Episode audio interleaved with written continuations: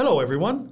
Welcome to Morning English. This is Colin. Hello, everybody. This is Cecilia. 欢迎大家收听早安英文。Colin, I'm going to show you a picture. Tell me what you see. It's a garbage dump. Why are you showing me a picture of a garbage dump? Look more carefully. It's a garbage dump indeed. Why, why do you want me to look at it? Here, look over here. Is that a roof? Oh, so this is an abandoned house which has been turned into a dump. Uh, don't you see a hand behind the window? Well, what? Is this a ghost story? Is this house a haunted house? Oh, no, it's a house with people living in. what? Straight up? Yeah, straight up 是真的。这个 straight up 就表示真实的、确实的。 Yeah, it's the same meaning as honestly, truly, or exactly. Wait a minute, what kind of people live in a house like that? Yeah, it's almost like living in a dumpster, right? 那究竟是谁住在垃圾堆里呢？他又为什么会选择在这样一个恶劣的环境当中生活呢？今天的节目我们就一起来看一看。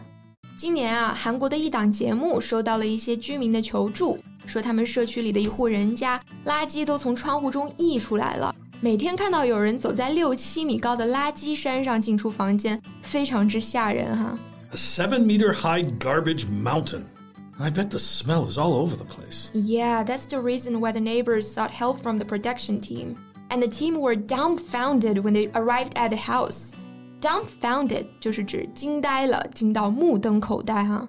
Judging from the picture, the house is not small, and the door of the first floor is completely blocked by all kinds of broken furniture. 嗯，二楼的阳台和窗户垃圾也都堆到了房檐下面， 压得二楼的平台都已经弯曲了，感觉下一秒就要塌了。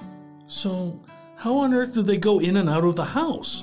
Through the hole on the second floor. See here. Oh my god, it's only as large as half a window. 是的，出入只能用爬的，身后就是垃圾悬崖。如果没有扶好呢，摔下去就没命了。 So it's not only inconvenient, it's dangerous. You haven't told me who the owner of the house is. It's an elderly couple. How can they stand this kind of living condition? Why don't they get rid of all the garbage? Well, actually, the garbage was collected by the elderly man himself. 这个老爷爷每天都在垃圾站翻别人不要的东西，然后打包带回到家里。 Oh, he must be a hoarder then. Well, I guess so. Hoarder 就是指那种囤积狂哈。And here comes the most dramatic scene. Just when the production team were visiting the house, they heard the sound of a radio. It turns out there was a third person in the house, their son. What? Yeah, unlike their parents, he was fat and pale and mumbling something no one understood. How old is he? 40. He hadn't left the house for a whole year. It doesn't work? He hasn't worked since he graduated. So he's a leech. 是的，确实可以说他是个啃老族哈。那啃老英语怎么说呢？ 如果一个人依靠父母生活，这时呢，我们就可以用 leech 来表示他是啃老一族。leech 原意是指这种水蛭，常用来形容那种依附他人、榨取他人钱财资源的人，或者说靠别人养活的寄生虫。 For example, that girl is totally a leech who gets everything from her friends. 嗯，它还可以做动词哈。一个常用的搭配呢，就是 leech off someone， 表示依附某人生活、榨取某人钱财或资源，或者说是吸某人的血。For example, my brother is leeching off my parents. You know, you can also simply call them people who live off their parents. Ah, right. Live off somebody 就表示依靠某人生活。那啃老族不就是依靠父母生活的人吗？而且在国外，一般成年以后还寄居在父母家的子女都会住在地下室。 So people who live off their parents can also be called Basement dweller. 嗯 basement，就是说地下室。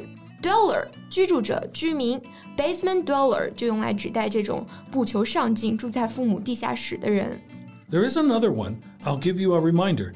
It contains the name of a film, What film? There are so many films. a Korean film that has won an Oscar. Ah, is it Parasite? Oh, I know what you're trying to say. Parasite single， 翻译过来叫单身寄生族哈，就是指这种不想成家、跟父母同住的人。哎，我又想到了一个 N E E T NEET，它其实是一个首字母缩写。Not currently engaged in education, employment, or training. 没错就是指这种不上学、不工作、不培训者，那不就是家里蹲吗？所以呢，它也是指啃老族。You know, when the production crew offered to clean the house, what is the son's reaction? He said, just clean the living room and the washroom. Why you gotta clean the whole house? and guess how they got the son out of the house? How? They used a stretcher to rescue the son out. That's hilarious. yeah, but anyway, the production crew managed to clean the house. 二百二十六名志愿者 花了一个星期的时间，动用了好几辆搬家公司的车，才将房间里一百五十吨的垃圾清理干净啊！Two hundred and twenty-six volunteers? You've got to be kidding me. hundred and fifty tons of garbage? Wow. This should be in the Guinness Book of World Records. yeah. 其实老爷爷之所以同意让清扫房子啊，还是因为老奶奶因为生活条件的恶劣，身体已经出现了严重的问题啊，所以老奶奶也被送去手术了。Well, I like how he chose his wife's health over his things. Yeah, and he himself was also sent to see a psychiatrist. They figured out what triggered his hoarding.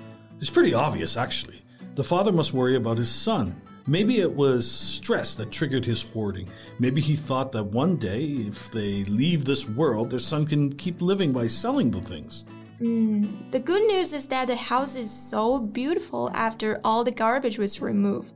那当这个老爷爷看到面目一新的房子时呢，他激动的不行啊，说：“You have created the whole earth and universe. It's nice, but he won't stuff the earth and universe with garbage again, will he?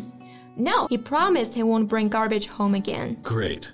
This is all thanks to the kindness and hard work of the production crew and volunteers. Yeah, respect to the people who made the change. So kind and generous. They are truly a blessing to this family. 是的， 希望这个家庭呢能够从此过上清洁、体面、有尊严的生活啊！也希望在这个事件中所有付出过努力的人包括节目组、志愿者，好人一生平安啊！So thanks for listening. This is Colin. This is Cecilia. See you next time. Bye. This podcast is from Morning English. 学口语就来早安英文。